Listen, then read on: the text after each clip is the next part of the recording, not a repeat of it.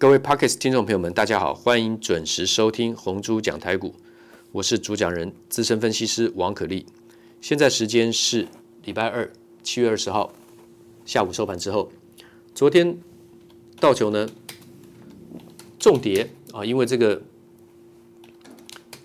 COVID 啊，对不起，这个呃 Delta 的病毒呢扩散嘛，昨天道琼跌了七百二十五点。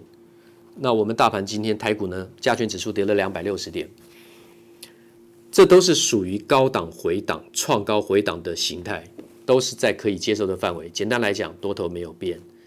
长荣分盘交易二十分钟撮合一次，到今天为止，明天开始正常正去正常交易。其实这个交易这个分盘交易制度它有些漏洞，因为它有期货的部分，现股的部分被限制五分钟或是二十分钟撮合一次。可是个股期货的部分没有没有没有没有限制，所以很容易被套利狙击狙击，对不对？反正你期货的口数只要下重一点，也不用太多，不像不用像砸现货这么多钱，你把它往下灌压打到跌停。那现股的话，你二十分钟撮合一次，马上就跌停了，这本来就这样嘛。可是长荣、阳明、万海还是一个涨多回档的多头惯性哦，不要随便就觉得啊，就看它一跌甚至跌停就觉得哇，它崩盘的什么什么铁达尼号。营运还是往上成长，那当然长荣、阳明、万海对我的会员来讲，我们是空手在等着去低接，只是看要不要切入。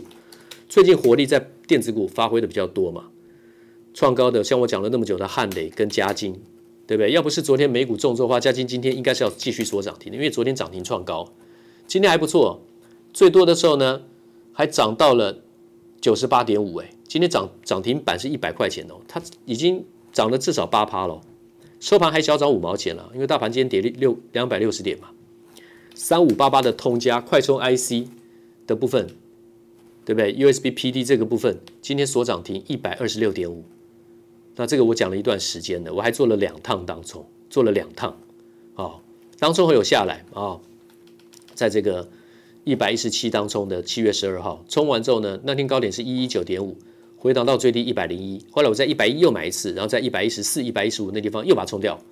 哦，没冲掉的话，放到金华会更赚更多了。但是没有，我一百一笔资金跑来跑去啊，哦，有很多档股票不能通都都买，但至少我给你选的股票呢，表现出来其实都很强。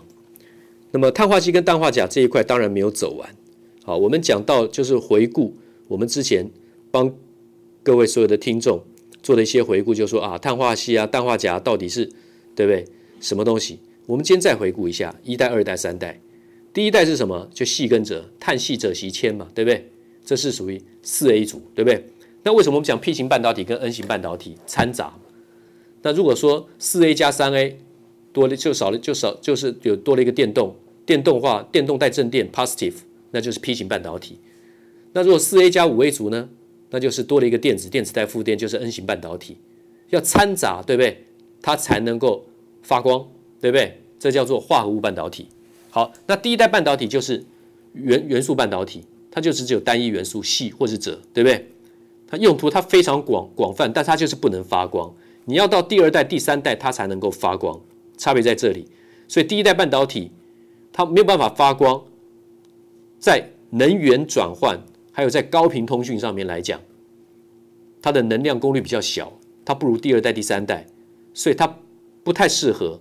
用在能源转换这种应用，那它应用在哪里呢？高速运算、切换什么逻辑晶片，这是第一代半导体。对，第一代可以往最微缩的先进制程走，台积电晶圆代工做到怎么样三纳米，对不对？那第二代半导体就是砷化镓跟磷化铟。好，砷化镓、磷化銦，砷化镓谁呢？稳懋、宏杰科、全新，全新是磊晶。那砷化镓跟啊那个稳懋跟宏杰科是砷化镓的晶圆代工。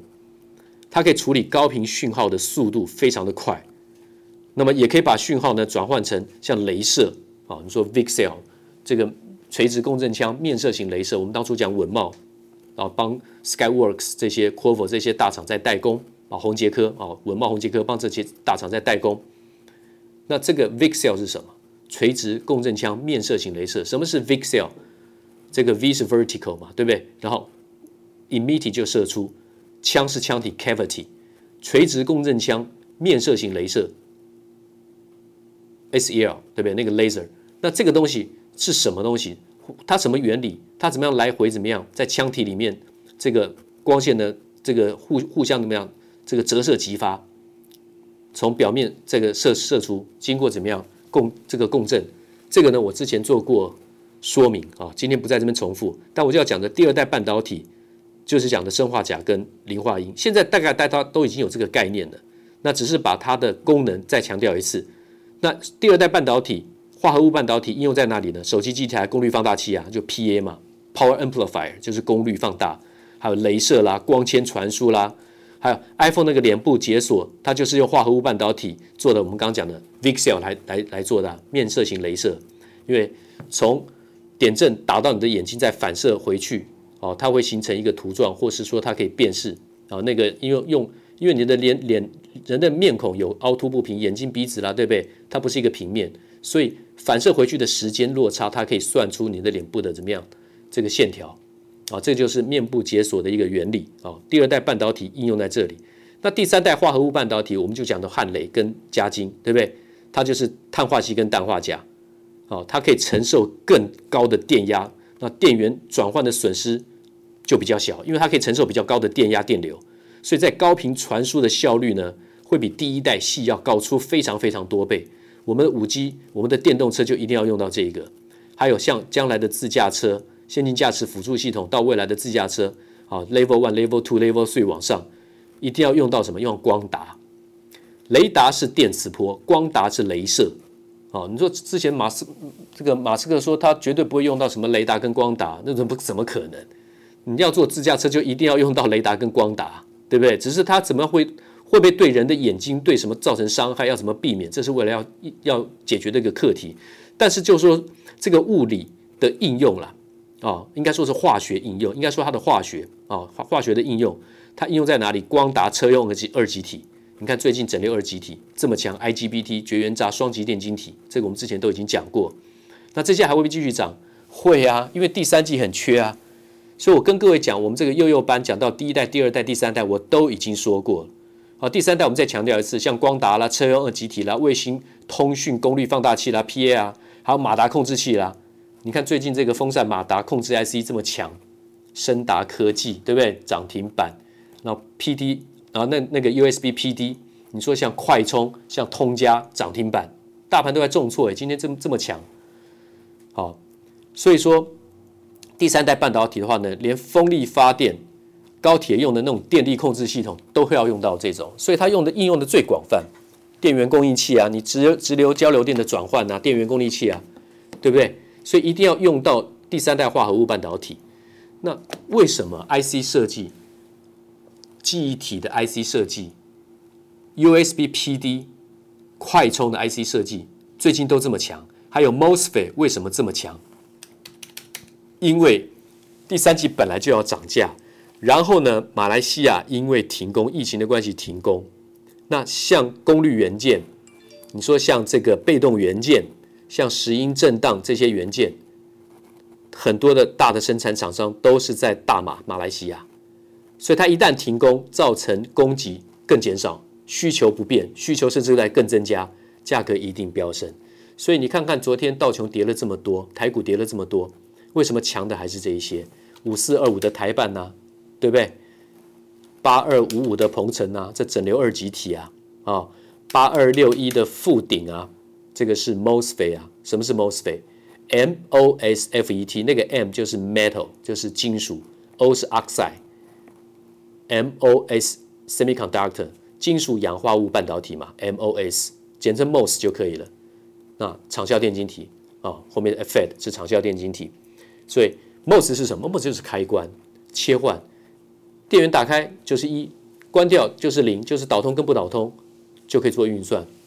那 MOSFET 的话呢，是第一代的电晶体，再来就是我们讲的 FinFET，再来第三代到最新最近的一代就是 GATFET。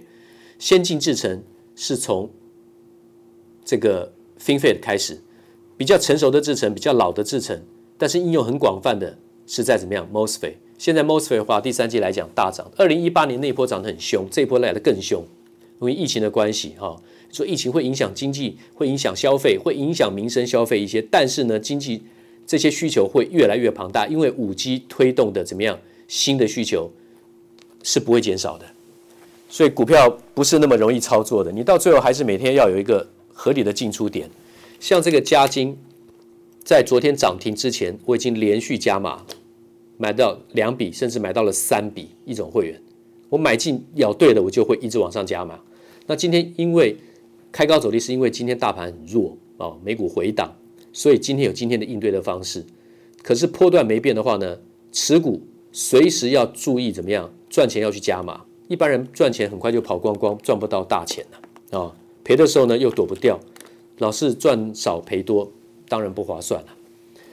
股市是人性，是心理跟筹码战啊，心理跟筹码战。就像现在大大家几乎全部翻空这个长荣、阳明、万海，当然未来是不是真的还会继续涨？如我的预期，我们也要等着看。可是我的看法，它是还会再创新高的，这是我的看法。谢谢大家，明天见。滚滚红尘，刻薄者众，敦厚者寡；人生诸多苦难，滔滔苦海，摇摆者众。果断者寡，操作尽皆遗憾。投顾逾二十四年，真正持续坚持、专业、敬业、诚信的金字招牌。欢迎有远见、有大格局的投资人加入红不让团队的行列。二三六八八七七九，二三六八八七七九。